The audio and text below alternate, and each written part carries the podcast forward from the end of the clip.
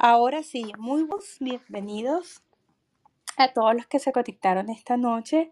Tenemos una invitada especial, Dina Bricox, quien nos va a estar conversando hoy sobre el camino de la transacción de, de una transacción de bienes raíces, posiblemente la de compra y venta, de principio a fin. Dina es dueña de una compañía de título que se llama Title House y además es agente de bienes raíces con muchos, muchos años de experiencia. Me siento muy contenta de tenerla como invitado esta noche porque es eh, siempre una excelente oportunidad poder jugar con eh, este, este conocimiento tan acumulado de tantos años, ¿ok? De una gente de bienes raíces como ella y poder compartir y hacerles preguntas eh, es siempre una bonita oportunidad. Dina, una vez más, gracias por com- acompañarnos esta noche, por tomarte eh, un minuto de tu tiempo para compartir con nosotros un poco sobre tus experiencias y para ayudar también, eh, que es parte de nuestra labor, ¿verdad? De nuestro servicio, de lo que tanto disfrutamos hacer, a ese agente nuevo a dilucidar un poquito cómo es ese camino, ¿no? Cómo es esa experiencia desde el ver el proceso de transacción, desde esas primeras conversaciones con el cliente hasta la mesa del cierre. Así que cuando quieras, activas tus micrófonos y vamos a darle inicio a esta entrevista. Gracias, Esti, por esta especial. Ah, para mí es mucho gusto y orgullo de poder estar en este network que tienes todos los martes a esta, a esta hora. Eh, realmente te vengo escuchando hace mucho tiempo y ahora pues ah, formando parte de este gran equipo. Así que muy buenas noches a todos y gracias por estar participando de, de de este tema tan importante. Eh, yo siempre digo que independientemente de la experiencia que tengamos eh, y pues principalmente cuando empezamos en el negocio y vemos un contrato con 12 páginas, eh, realmente y literalmente el cabello se nos pone de punta, porque sí de cierta forma in- intimida cuando nosotros empezamos en esta carrera. Cualquiera Perdón, se asusta. Eh, cualquiera se eh, asusta. típico, cualquiera se asusta, cualquiera sale corriendo y dice, no, ya va, espérate, yo, yo no estudié para ser abogado, yo qué voy a saber de contratos, ¿no? Y la primera reacción que tenemos es esa, tienes toda la razón. Soy intimida eh, y mucha gente dice, bueno, eh, ¿cómo, por dónde empiezo? Pues sí, tenemos que empezar por la página número uno, les cuento. Y aunque nosotros hayamos escrito o hayamos ah, experimentado ah, algunas transacciones ya, siempre hay algo que aprender. Yo he escuchado eh, de varias colegas, eh, tanto en compañía de título como al profesor, como inclusive eh, los trainings que nosotros tenemos tanta facilidad de poder eh, aprender siempre de la, de la directamente la Asociación de Realtors. Ellos tienen, y de hecho lo puse en mi presentación, un apoyo increíble. Muchos de nosotros recibimos nuestra revista de Realtors eh, mensualmente y le vemos la, la parte de la portada y la dejamos en una mesita por ahí, a veces ni lo abrimos, pero les sugiero que de verdad lo vean mes a mes porque hay una sección en donde siempre nos actualizan de cambios o de situaciones que van am, pasando con los contratos de real estate. Entonces yo siempre pienso que aunque nosotros tengamos experiencia, escuchar de alguien más eh, una historia, una, una experiencia de, vive- de vivencia, entonces siempre es bueno. El contrato como tal es el contrato y definitivamente hay muchas cosas que no podemos cambiar. Pero vamos a entrar en el tema porque tenemos que abarcar estas 12 páginas y entonces lo primero que me, me gustaría explicarles y vamos a dejar las preguntas para el final, si te parece. Claro sí. de, de hecho, también les voy a pedir disculpas si me escuchan la voz cambiar. Eh, acabo de salir de una bronquitis y a veces me agarran unos pequeños ataquitos. Pero bien, vamos a caminar. Am, entonces, como agente de bienes raíces en la Florida, es importante que, se- que sepamos lo fundamental del contrato como, como, como, como, en, como en sus raíces. Y entonces el contrato por definición es un documento le- legal que es vinculado entre dos partes, el comprador y el vendedor. El contrato pasa a ser un contrato cuando ya es oficialmente ejecutado por ambas partes. Cuando nosotros lo enviamos al listing agent o a la persona que está listando la propiedad, es simplemente una oferta. Entonces, eh, partimos por el hecho de que va a ser un contrato ejecutado cuando está firmado por todas las partes involucradas. Eh, el contrato de bienes raíces, como muchos de nosotros ya sabemos, eh, cambió y parece increíble, pero no hace mucho tuve la experiencia de recibir un contrato de la versión anterior.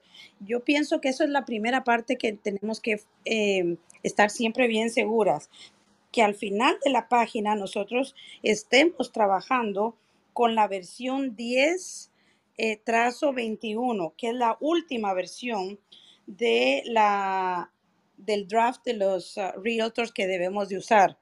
Esta es la primera llamada de atención que nosotros tenemos que tener, principalmente cuando han habido cambios en el contrato y a veces los formularios se quedan en nuestra base de datos y recogemos un contrato que no es el correcto. So, definitivamente, esto es lo primero que tenemos que hacer. La segunda, el contrato tiene a su mano izquierda una cantidad de números, de líneas, y esas líneas contienen un asterisco. Esos asteriscos son los que nosotros tenemos que mantener el ojo primario, porque esos son los, las líneas que debemos de llenar si aplican a nuestro contrato. Entonces, em, en la primera página, en la línea número uno, donde es el primer asterisco que encontramos, debemos colocar los nombres de los compradores. En algunas ocasiones, eh, nosotros, eh, por no hacer la investigación pertinente, no vamos a los récords públicos y extraemos la información del último de la propiedad, que es donde verdaderamente tenemos eh, el último eh, título grabado en esa propiedad en cuestión. Muchas veces los, los vendedores perdón, hacen cambios en los títulos por diferentes motivos. Entonces es importante que nosotros extra, extraemos la información del último eh, propietario para que nosotros podamos tener un contrato válido. Si han habido cambios y nosotros no entendemos muy bien el, eh, el título último, simplemente coloquen, por favor, Owner of Record. ¿Qué quiere decir? Que si nosotros tenemos alguna duda antes de cometer un error de colocar un nombre que no debemos, coloquen el nombre de una, del, del propietario ultimario. Entonces, esto, esto les va a dar a, a, ustedes la oportunidad de que la compañía de título verifique quién ha sido el último owner of record. En caso de que hay una, un fallecimiento o un divorcio, esto también es común, porque, como dice Esti, nosotros no somos abogados, pero sí tenemos que hacer nuestras diligencias.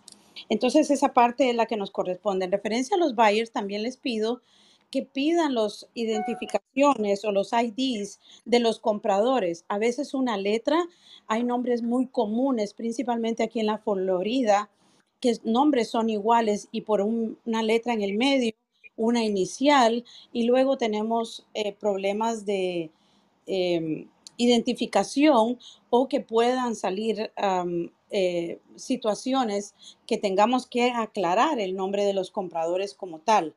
Lo mismo tener en consideración si los compradores están casados, que esa es una parte que a nosotros como compañía de título nos corresponde averiguar, pero es bueno que ustedes también ya sepan que si la pareja eh, que va a comprar esa propiedad están legalmente casados, ambos deben de firmar en la mesa de título independientemente que el préstamo esté solamente a nombre de una persona. Eso es la ley de la Florida. Entonces, eh, seguido a esto, la propiedad, que es la, la, línea 7, 8 y 9, ahí vamos a colocar la descripción legal. Esta también la podemos extraer de los récords públicos y es importantísimo que sobre todo el ID de la propiedad, que también lo podemos encontrar en, los taxes de, la propiedad, eh, nos, nosotros eh, copiemos y colemos en el contrato hasta el último número. Hemos encontrado que a veces les falta una letra, un número, y esto ya invalida el contrato. Son detalles que tenemos que tener mucho cuidado al llenar nuestro contrato porque hemos eh, visto que si le falta una letra o un número, este contrato puede ser legalmente cancelado. Imagínense el problema que podemos tener posterior a esto.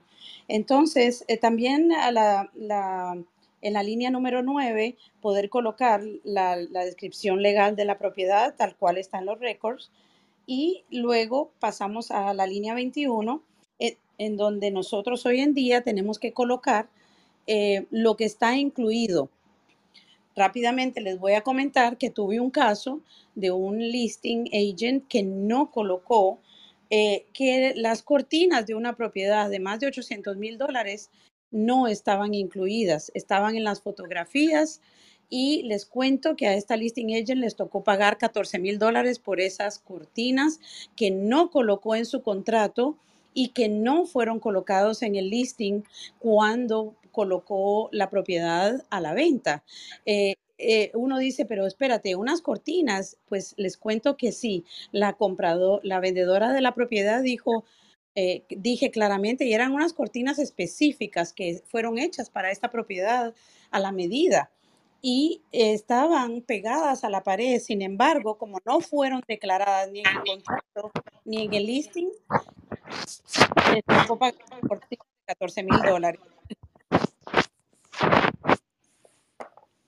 Así que esos, detalles son muy importantes. Obviamente, eh, colocar si una lavadora no está incluida, los ventiladores son también comunes, que después cuando ya vamos a llegando al cierre, eh, provocan una, una, un estrés entre los agentes y no digo yo, el comprador, el vendedor, inclusive la compañía de título, porque estamos imparcialmente tratando de representar al comprador y al vendedor y son problemas que tienen que ser solucionados.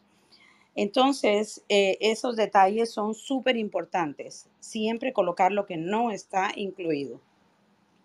Luego pasamos a lo que todo el mundo ve con ojo grande, el, que es eh, el precio de la propiedad. Ese precio de la propiedad puede cambiar. ahora estamos, como todos ustedes en un mercado de vendedores.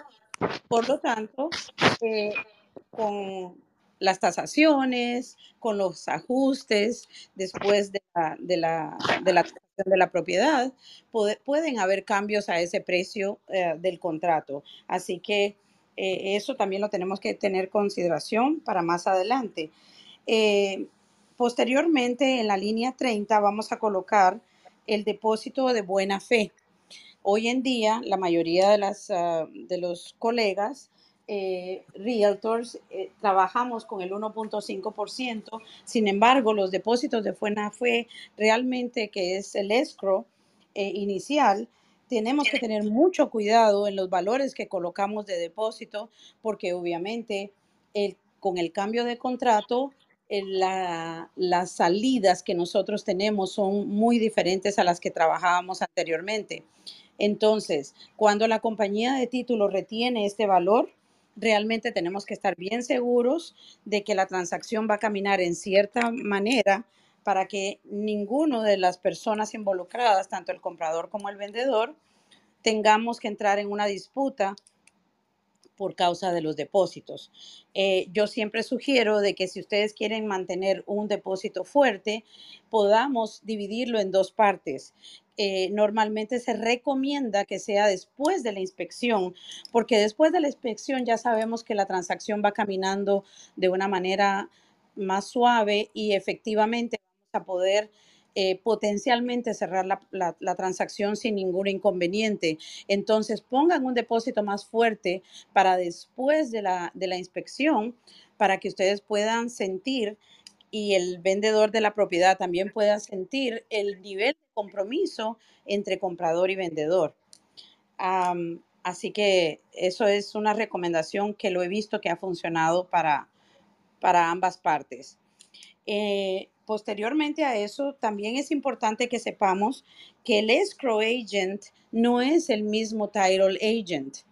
Uh, o sea, esto quiere decir que nosotros podemos colocar ese depósito de buena fe en una compañía de nuestro broker y no necesariamente la compañía de título que va a cerrar la transacción. Entonces, si nosotros queremos que el compromiso sea de mantener ese dinero de depósito en la compañía de título, debemos agregar a la línea 33 escrow agent y closing agent y or and el signo de, de, de y eh, title agent y de esa manera ya nosotros estamos eh, declarando que la misma persona que va a guardar el depósito es la misma compañía de título que va a cerrar la transacción.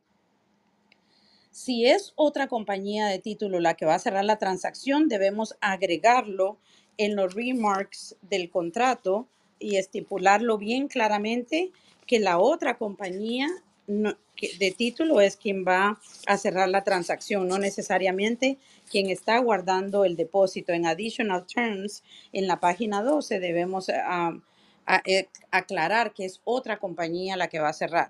No debemos asumir que va a ser la misma escrow. Ah, podemos también hacer una enmienda y cambiar, porque recuerden que el comprador es que es- escoge la compañía de título que va a cerrar su transacción.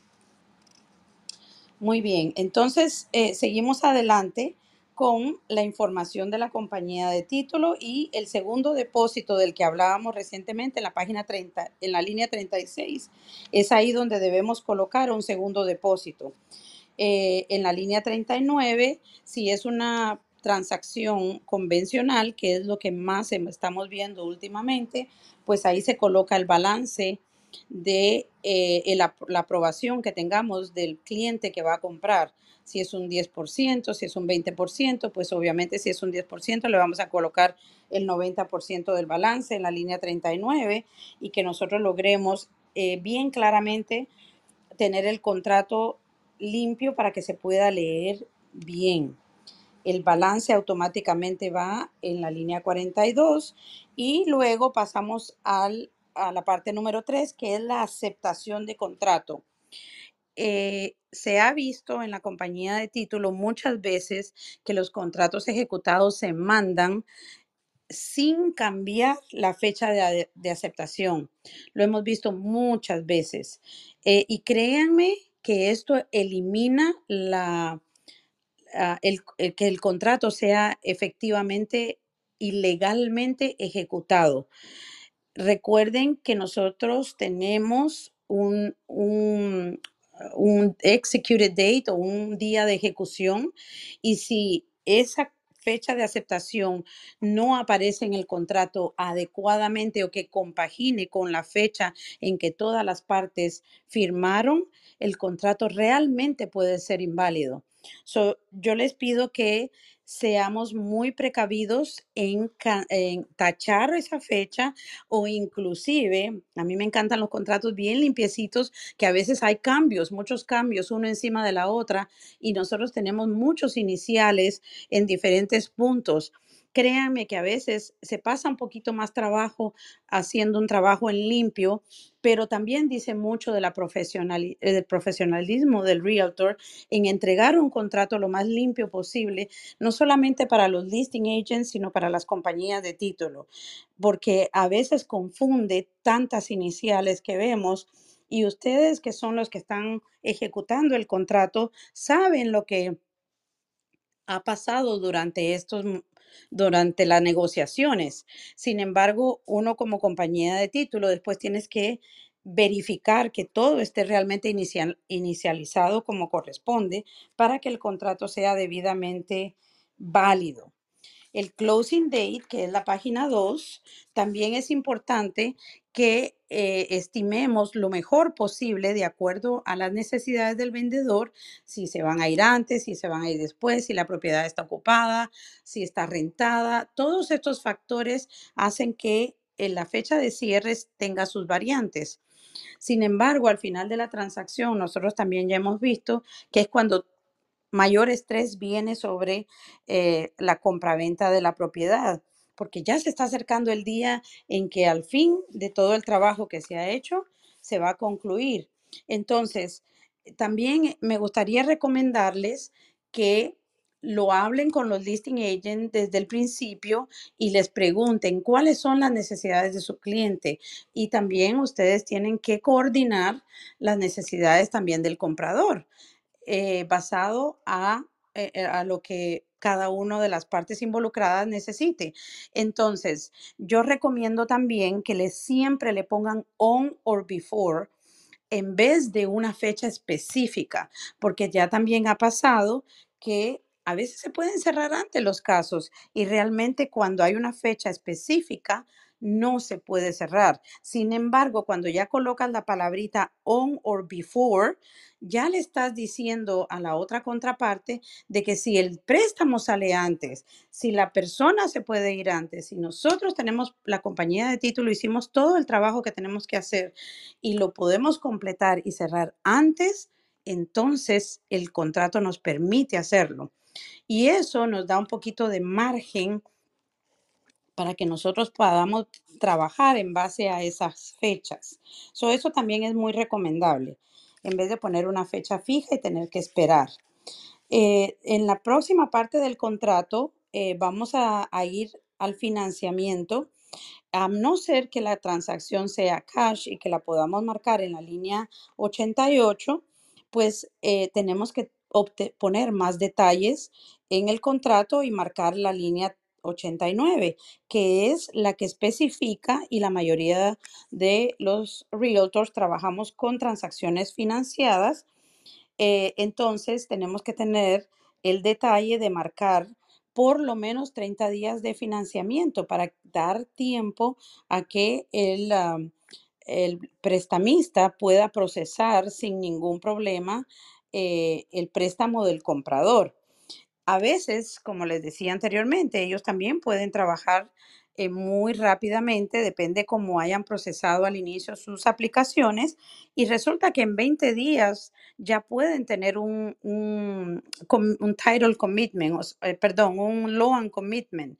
Este loan commitment, muchos de nosotros, de los realtors que yo he visto también trabajar, eh, lo pasan por alto, pero em, esto es una parte crucial del contrato, eh, parte del timeline que, que los uh, realtors tienen que tener siempre mucho, mucho ojo es con el title commitment, porque esa es la otra salida de contrato que nosotros podemos utilizar en el caso de que pase algo y que los clientes, los compradores específicamente, no pierdan sus depósitos. Entonces, esa fecha que nosotros vamos a poner aquí, los 30 días, tienen que ver con la aprobación del préstamo del comprador.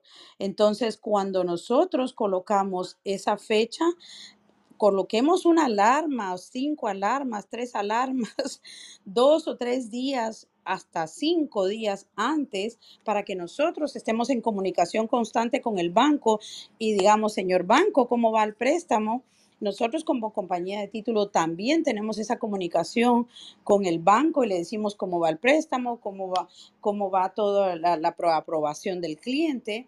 Y realmente nosotros como compañía de títulos nos interesa mucho saber eso porque hay un trabajo de título que tenemos que hacer de buscar eh, el insert, title search y todas estas evidencias de título que son importantes, ordenar el survey de la propiedad son trabajos y eh, reportes que tienen un costo. Entonces, para nosotros como compañía de título es importantísimo saber el, el proceso del préstamo para no incurrir en una cancelación de contrato y que todo este trabajo se haya quedado en vano. Entonces, la comunicación entre la compañía de título y el banco también es importante y el realtor acompañar en el caso de que tenga que salir uh, de contrato, que sea siempre antes de esos 30 días de la aprobación del contrato. Vamos a hacer una pausa un segundo. Miren Adelante. qué importante, pero qué importante de, lo, de todo lo que hemos dicho hasta ahora, esta es posiblemente una de las fechas que tienes que marcar en rojo.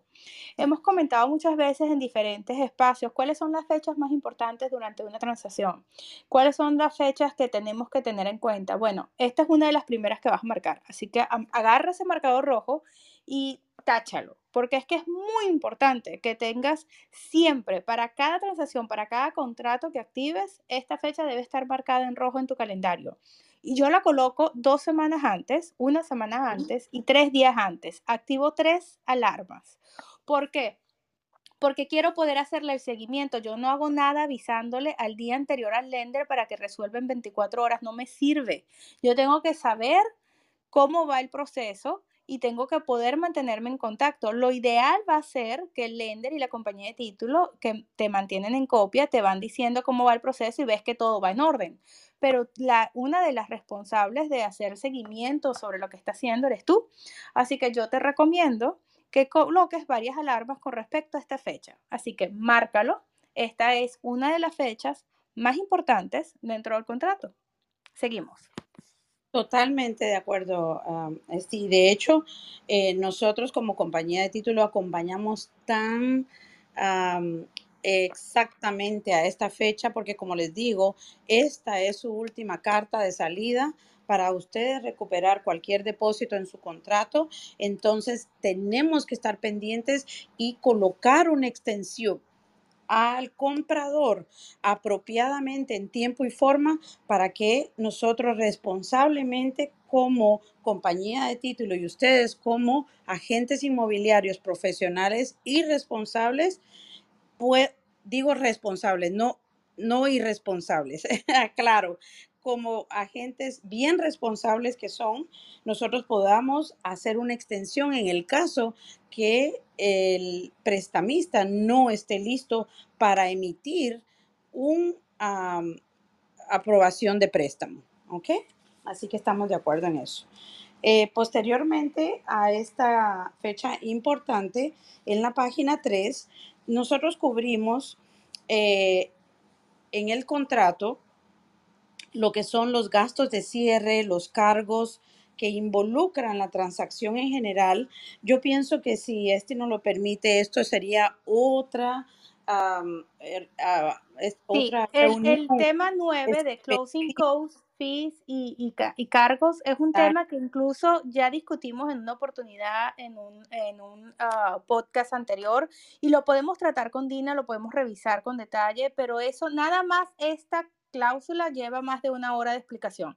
Así que es importante que te, guíes, ¿ok? En la guía, eh, les acabo de colocar en el chat de TagCrush una guía explicativa y sin embargo, esto lo podemos revisar después. La cláusula número 9 es una cláusula que se puede llevar, como les comenté, más de una hora solamente ella. ¿Ok? Quizás aquí lo más importante es darte cuenta lo que el contrato como tal te dice, que deben ser los costos del valle y los del seller.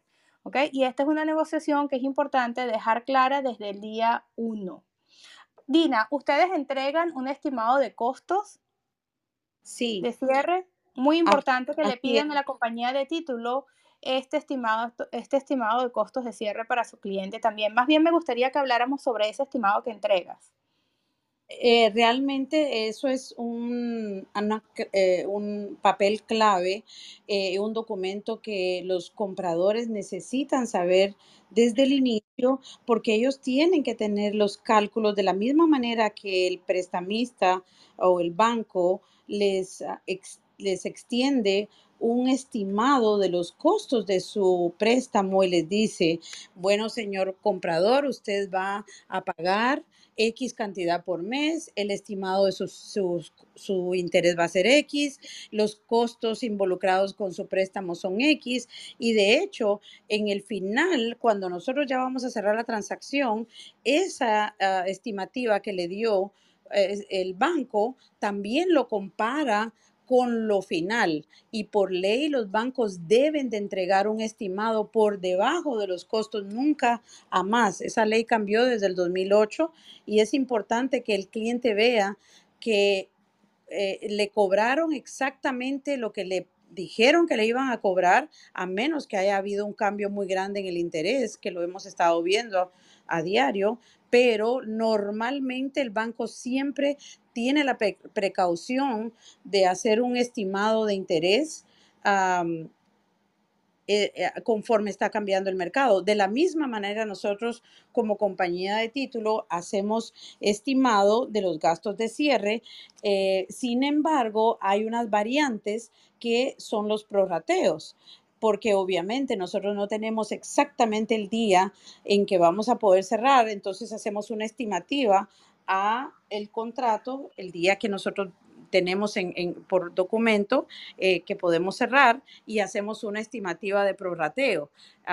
Eh, entonces, esa es la que se le entrega al cliente y normalmente tampoco ah, tiene una variante de miles de dólares, puede tener una variante de ciento y pico, trescientos. son variables muy pequeñas porque por eso se llaman estimados. ¿ok? Estimados de costo de cierre y ellos se ajustan. ¿ok? Pero los cambios no pueden ser dramáticos. y sin embargo, estos números son importantísimos para tu cliente, así que empiecen a familiarizarse con ellos, ¿ok? Porque ah, eh, siempre es importante, eh, por supuesto, contar con el, backup del lender y de la compañía de título, pero siempre es importante que tú estés familiarizado con estos eh, elementos. Podemos proseguir entonces al siguiente paso. La importancia de saber los gastos de cierre, eh, no solamente para el comprador, sino para el realtor o, el agente que está trabajando la transacción, es también para, para que se familiarice, porque muchas veces el cliente no se comunica directamente con la compañía de título y viene y le pregunta a, la gente, explícame mi alta, explícame mi HUD eh, explícame por qué estos números, de dónde salieron. Y ellos simplemente ven entradas, salidas, dos, tres columnas y son primeras compradores. De la misma manera que nosotros nos intimidamos al ver el contrato la primera vez, ellos dicen, pero ¿qué es esto? ¿De dónde salieron todos estos números? Y realmente quien no está familiarizado muchas veces les cuesta entender o explicar qué cosa está saliendo. Así que a mí me encantaría poder eh, obtener un HOD y un alta y poderles ponerles de ejemplo para que ustedes vayan entendiendo línea a línea. Yo particularmente eh, me, gusta mucho enseñar en mi oficina. Yo tengo un, un gran cartel que dice Ask. Always seek knowledge. Quiere decir, pregunten, pregunten, porque a mí me, eh, me gusta mucho que la persona que está firmada en una mesa, además de que ya llegó al final de la transacción, entienda verdaderamente línea a línea qué es lo que está pagando, qué es lo que está haciendo y por qué lo está pagando. No es solamente ver números, ver una cifra final y nadie sabe para dónde va qué. Entonces, yo sí me tomo ese tiempo.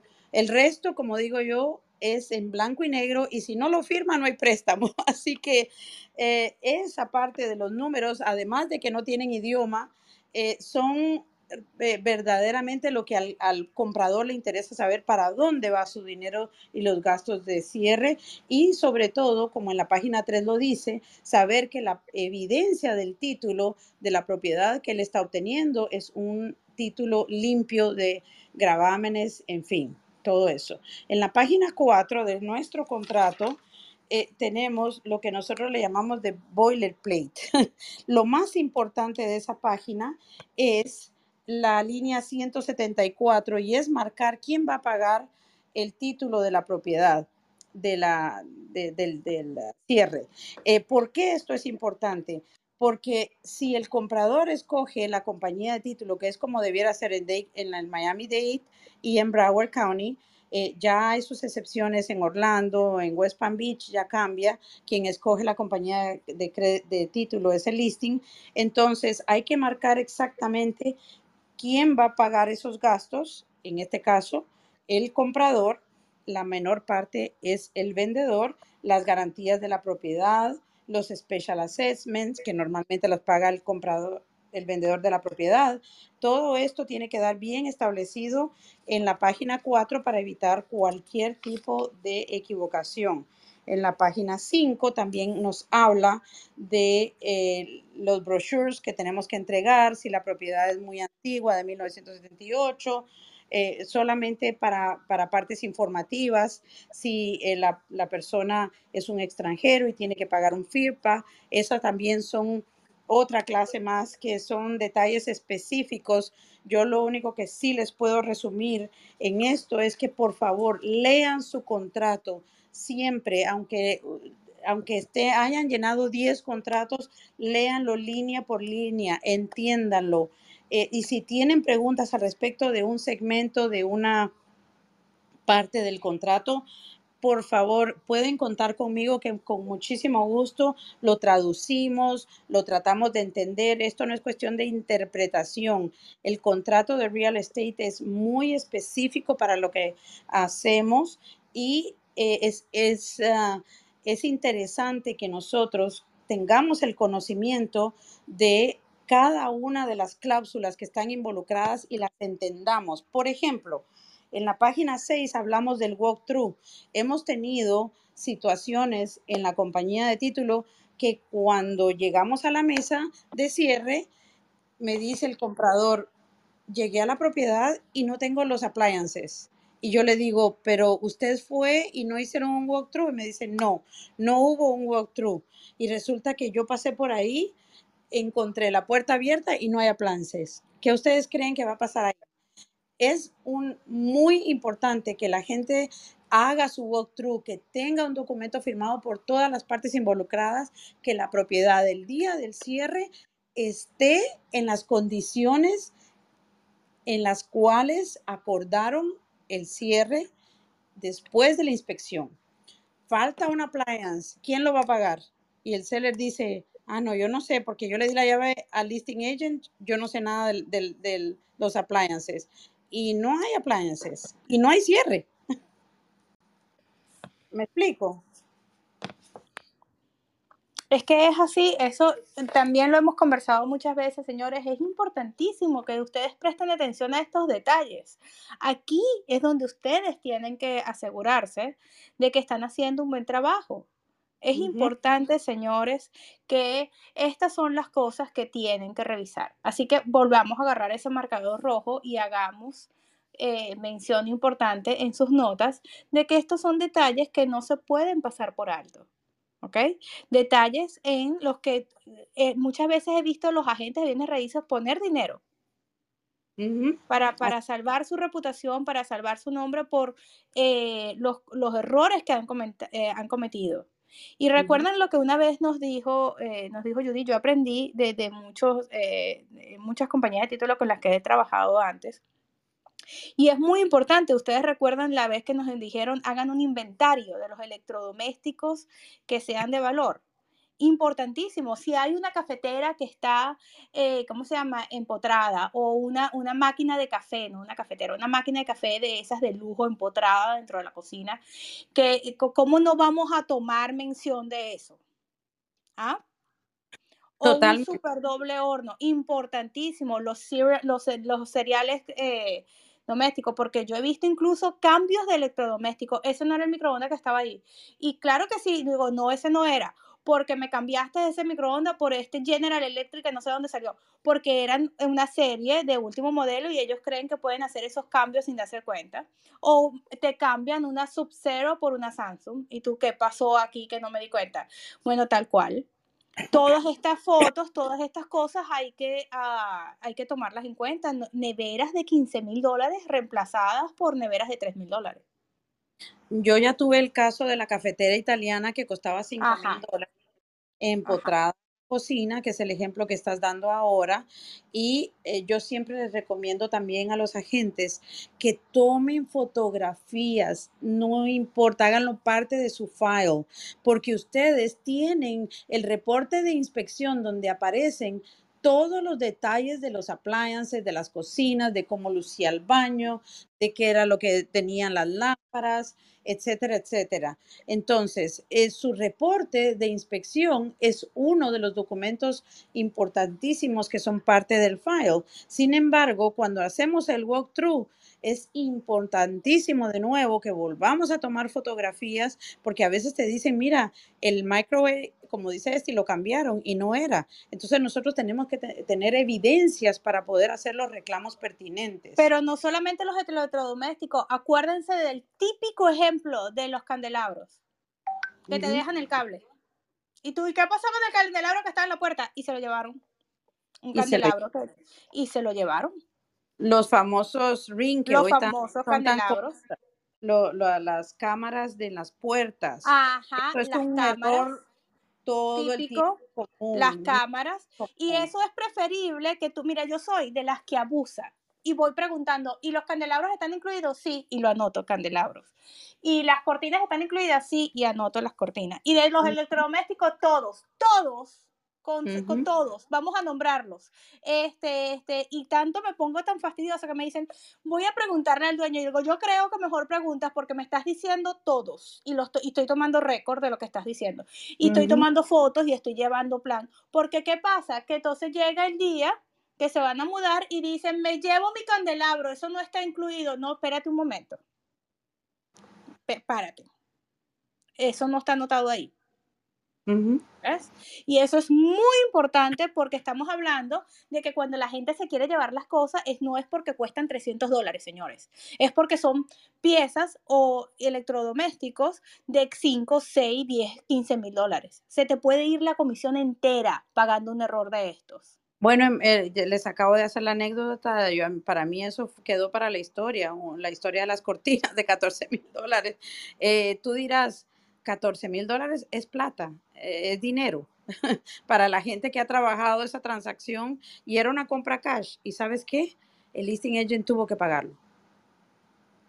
Bueno, es que es típico, típico. Por eso digo que se te puede ir, se te puede ir completo el dinero de el, eh, de la comisión pagando estos errores. Por eso es que ahora el nuevo contrato incluye todos los electro, eh, todo lo de eh, mezclando los shorters y todo lo que estaba antes. ¿Te acuerdas que antes eh, incluyeron los shorters que no estaban? También. También, porque entonces despegaban todos esos shorters, los sacaban y se llevaban esos shorters y te decía, bueno, pero si eso está hecho a la medida, por amor a Dios. Pero hay gente que se los llevaba. Exacto. Así mismo Las inspecciones a la propiedad es importantísimo que guarden sus reportes, y que, como dice Esti, hagan la lista de inventario y vean toda la propiedad una y otra vez, de entrada a fin, eh, o sea, del principio de la puerta principal hasta la parte de atrás, los patios, eh, las cercas. Eh, es increíble las cosas que, uno ve en este negocio.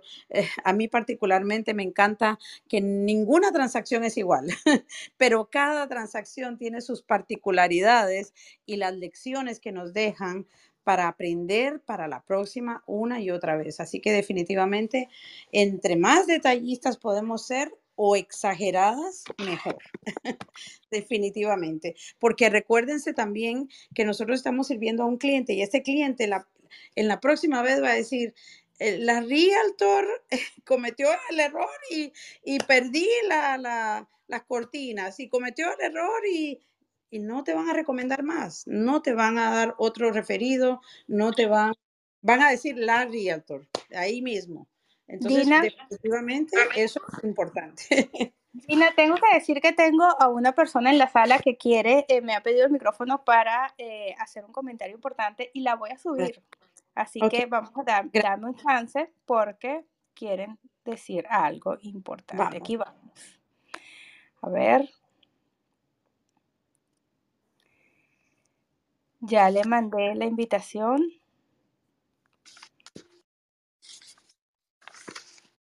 Miren qué tan importantes son estos temas que vamos por la página 3 y ya se fueron 40 minutos de la hora de sesión. Ahora mismo Eso siempre pasa, siempre pasa. Adelante, Judith, puedes activar tu micrófono.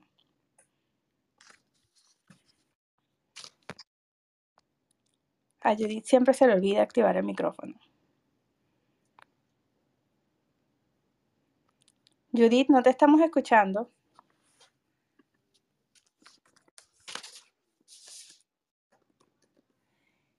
Judith.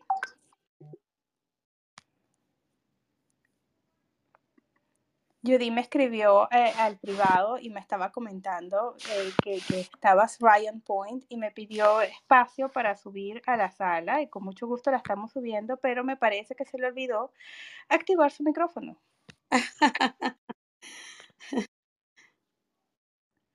a ver.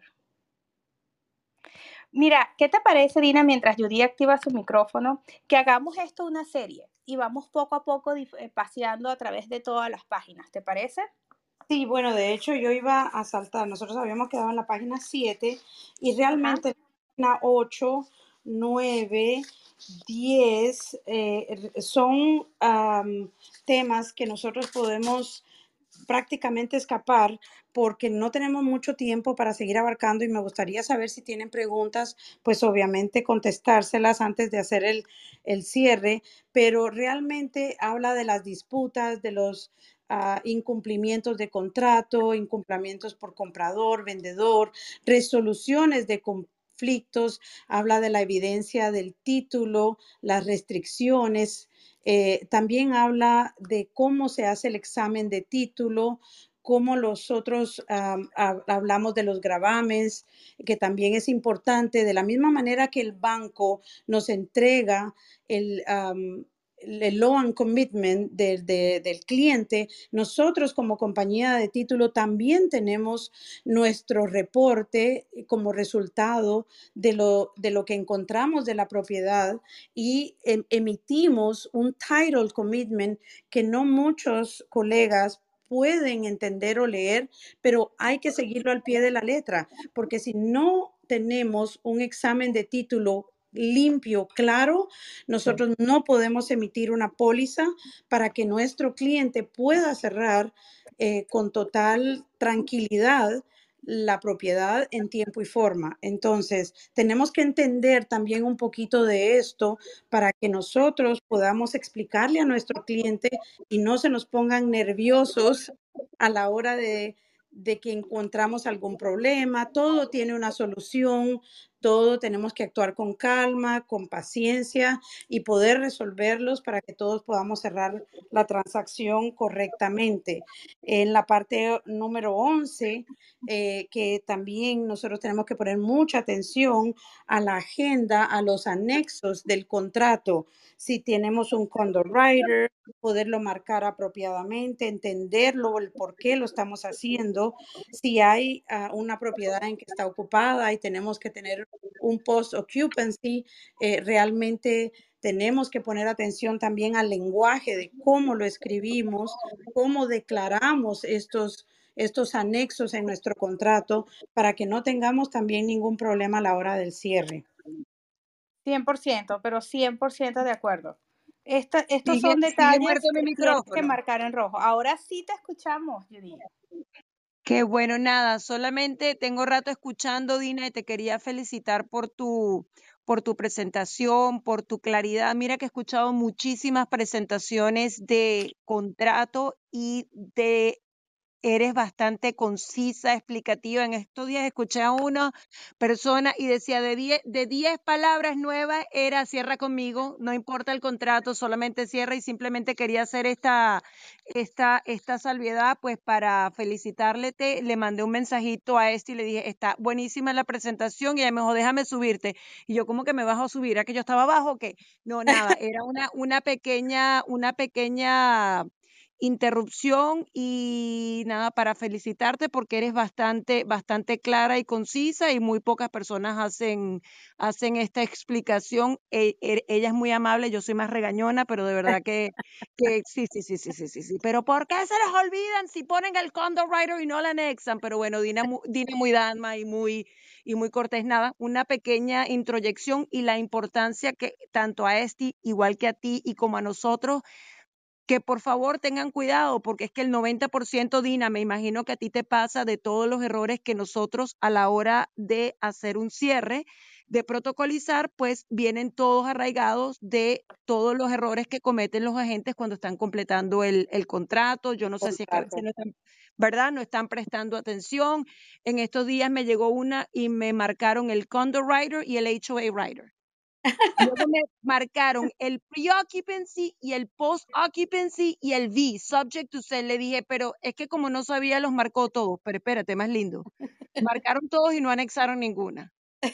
señores, por favor, o sea, y además mucho más aún cuando un abogado, cuando el comprador o el vendedor van a, van a contratar a un abogado, van a hacer comidilla de ustedes. Así que, por favor, Muchísimo, muchísimo cuidado y como siempre les he dicho, tengan su contrato master hecho, ok, tengan siempre un ejemplo y guíense de ese ejemplo, tomen nota, subrayen y bueno, Dios lo bendiga. Dina, excelente tu presentación. Judy, eh, tengo que decirle antes de que se vaya que para mí es un honor sus palabras, porque además que la, admiro como profesional. Eh, me gusta aprender de usted. He oído algunas de sus videos y definitivamente cuando sea grande quiero ser como usted. No, no quiera porque eres muy educada y eres muy dulce. No quieres ser tan antipática. en, este negocio, en este negocio que no es fácil para todos, pero que lo amamos, que lo hacemos con gusto, lo hacemos con amor y nosotros le decimos a nuestra gente, búsquenme, pregúntenme, que cuando ustedes preguntan, nosotros estamos a la disposición porque mm, e, es preferible resolver antes que después.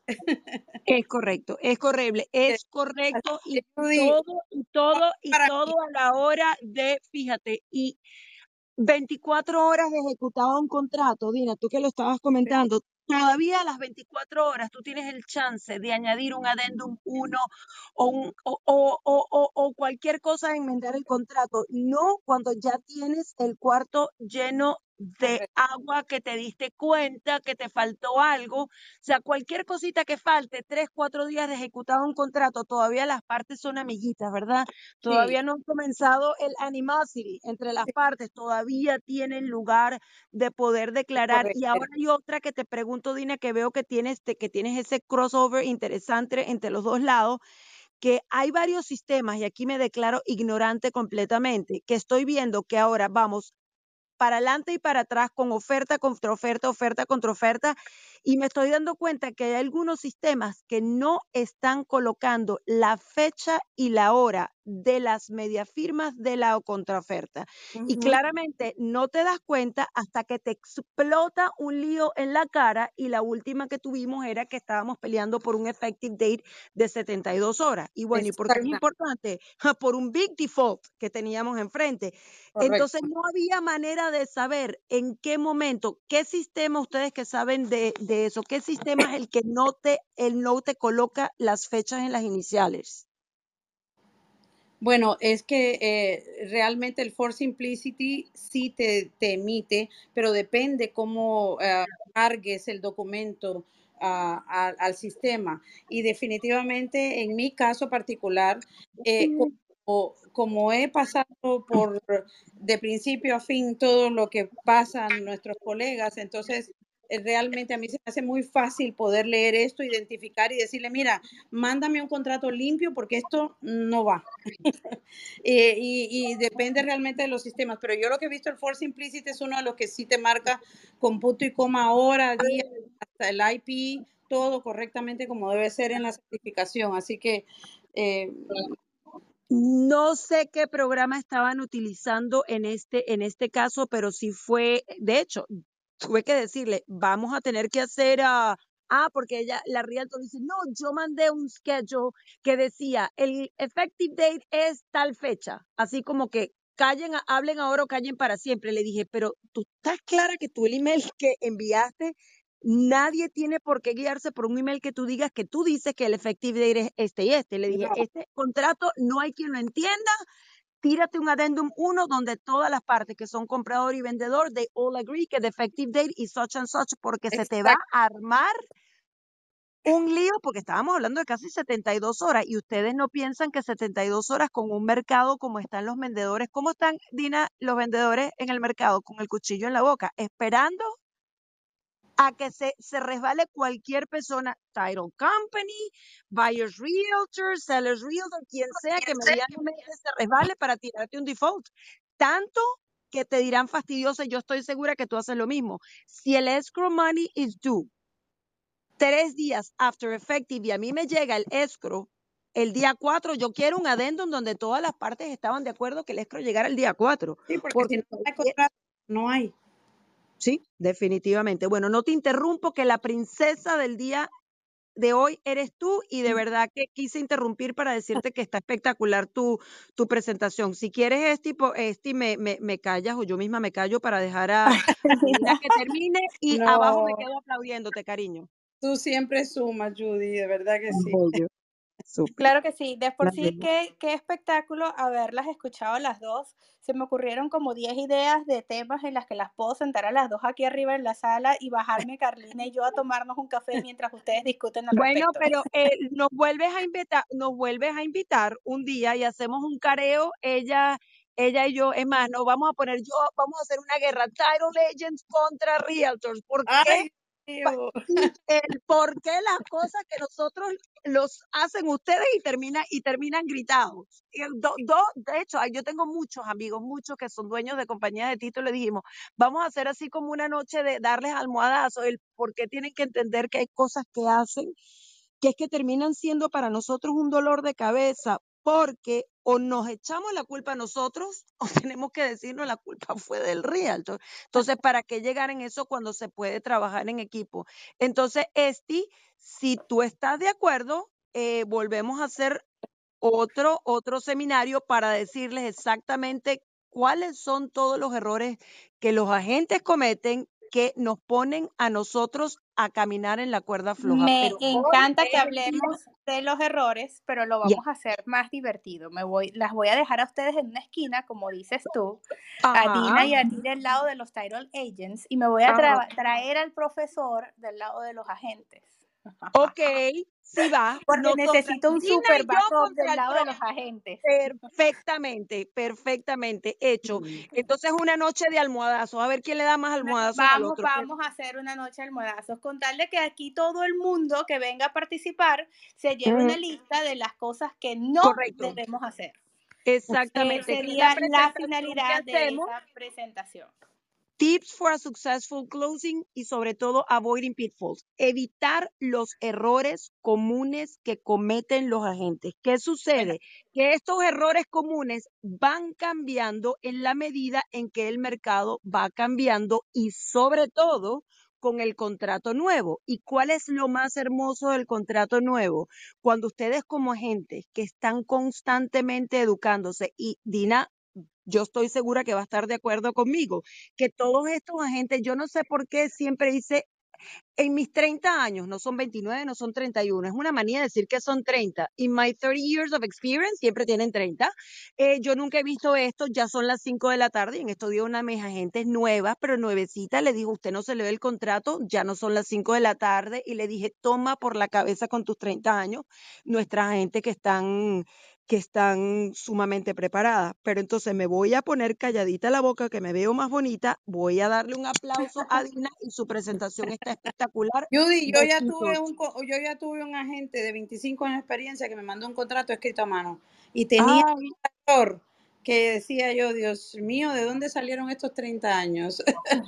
Sí, sí, esa es la, esa es la última. Y muchas veces, de hecho, hay una que a esa sí te voy a invitar. Yo tengo, tú sabes que yo tengo varios alter egos. Tengo a Gertrudis, tengo a Constanza. Constanza es, que se llama Constanza Cresp, es la que usa el contrato Cresp. Tiene 30 años y no sabe ni dónde está parada. Y cómo intimidan y le hacen bullying a mis agentes. Y el anti-bullying para todos los agentes nuevos es saber tu contrato. No hay nada que te dé a ti más fuerza contra cualquier listing agent que es manejar tu contrato correctamente. No tienes que argumentar, no tienes que escribir. Hay una, hay algo muy lindo que se llama copy and paste. Anoche una realtor iba a enviar un release and cancellation y ponía, I regret to inform you that unfortunately, le dije, me quitas todo lo que escribiste y me dejas la novela, que todo lo que pones, simplemente attach, please find, release and cancellation, punto y final. You're not sorry, you don't apologize, nothing, porque cualquier cosa que tú puedes mandar de la cancelación con cualquier estupidez que escribamos en el contrato puede contradecir el documento que estamos enviando. Entonces, copy and paste, no se dejen hacer bullying. Si ustedes conocen, y se lo he dicho mil veces, si ustedes conocen el contrato, tienen 80% de la batalla ganada. Y antes el tema, bueno, que el idioma. Google Translate, niñas, utilicen Google Translate, hagan para acá y para allá, copy and paste colocan la, el, esta parte del contrato, el contrato dice in accordance to, se lo ponen abajo y listo. Y esto es lo que necesitamos. A, B y C. Sean concisas, sean precisas y lo más importante, conozcan su contrato. Besitos y se va la pliona. ya, te llevaste mi, mi show. Dale, mi reina. Un besito. bello, bello todo. Me pongo en mucho. Gracias. ¿Alguien tiene preguntas? Vamos a ver las preguntas del chat rápidamente. Dice, cuando un contrato de venta con derecho a ser asignado, eh, cuando se firme la adendum de la asignación al nuevo buyer, ¿debe ser un contrato nuevo? Muy buena pregunta. El contrato de, de inicio tenemos que verificar si dice no asignable, es no asignable y ese contrato no se puede transferir.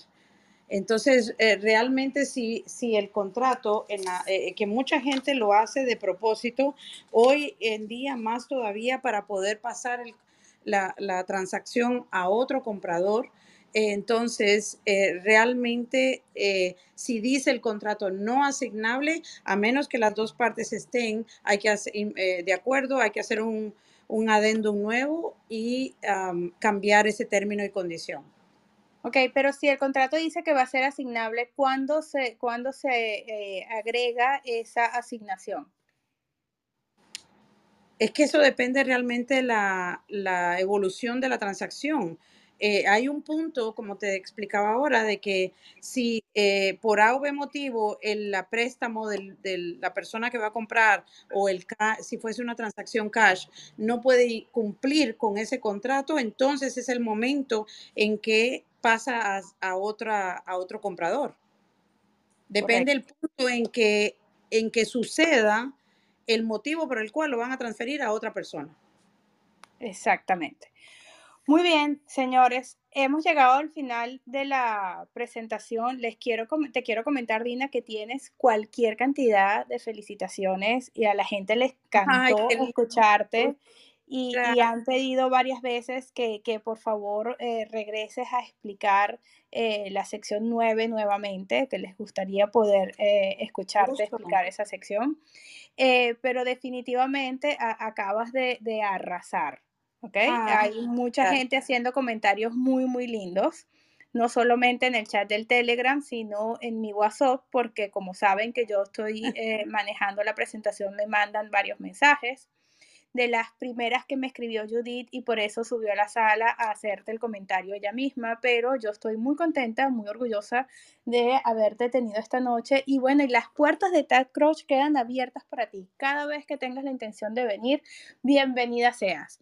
Voy a definitivamente tomarle la palabra a Judith porque quiero que hagan esa... Eh, sí, la, vamos a hacer claro que sí antes de cerrar, me gustaría que supieran que me tienen a su disposición. Les voy a mandar eh, mi información, mi número de teléfono, mi correo electrónico. Cada vez que ustedes antes de ejecutar un contrato quieran, que ya de hecho lo, lo he hecho con algunas del, del, equipo, si quieren que yo les dé una miradita antes de ejecutar, mándenmelo sin pena, me mandan un WhatsApp, Dina, revísame este contrato, que yo le doy una miradita, que yo siempre digo que dos o tres ojos ven mejor que, que uno, ¿ok? Cuenten conmigo para que las apoye en cualquier eh, caso. Por el momento les voy a compartir en el grupo de Tad Crush, les voy a compartir el teléfono de Dina, ¿ok? Y les voy a compartir también el enlace de eh, la página de Instagram de su compañía de título, porque Dina tiene una compañía de título que se llama Title Host. ¿Ok? Así que pueden, por favor, eh, primero regalarle un like a, a su página de Title House en Instagram. Eh, hay varias eh, franquicias de Title House, así que entren específicamente a esa que les estoy compartiendo. Y eh, ahí tienen el contacto de Dina para que la guarden y puedan entonces referirse a ella en caso de que necesiten cualquier cosa. Dina, varias de mis agentes me han dicho, Esti, tengo que escuchar esta presentación dos veces y te vas a reír cuando yo te diga lo mismo. Yo también te voy a escuchar una segunda vez. Ay, muchas gracias. De verdad que me siento muy feliz de estar en este equipo. El crecimiento es para todos. Claro que sí y la colaboración, en las ganas de poner un poquito más y de colaborar todos los días siempre es muy importante. No me voy sin antes darte el espacio, Carlina, para que también felicites a Dina. Yo te, te escuché todos tus mensajes de WhatsApp, pero para algo te puse aquí arriba, así que go ahead. Gracias, es que me he quedado toda la noche, wow, sin palabras. A veces las palabras sobran y de verdad, Dina, este, feliz de tenerte acá y de que estés con nosotros en el equipo. Es, esto es una bendición verdaderamente. Ay, qué linda, gracias. Un abrazo bien fuerte, muchísimas gracias. Súper feliz. Gracias, gracias. Muy bien, señores, antes de despedirnos esta noche, arriba en, en, la misma sala donde nos encontramos ahorita está el enlace al Telegram, donde está la información de Dina, donde están los documentos que compartimos esta noche. Y eh, cualquier información que tengan de adicional, por favor, déjenme saber y con gusto eh, les podemos responder ahí a través del el grupo de Tad Crush de social media en Telegram. Dina, una vez más, gracias por todo y es hasta la próxima vez. Ha sido un gusto. Buenas noches para todos. Claro que sí. Buenas noches, chao. Hasta luego. Hasta la próxima. Hasta la próxima.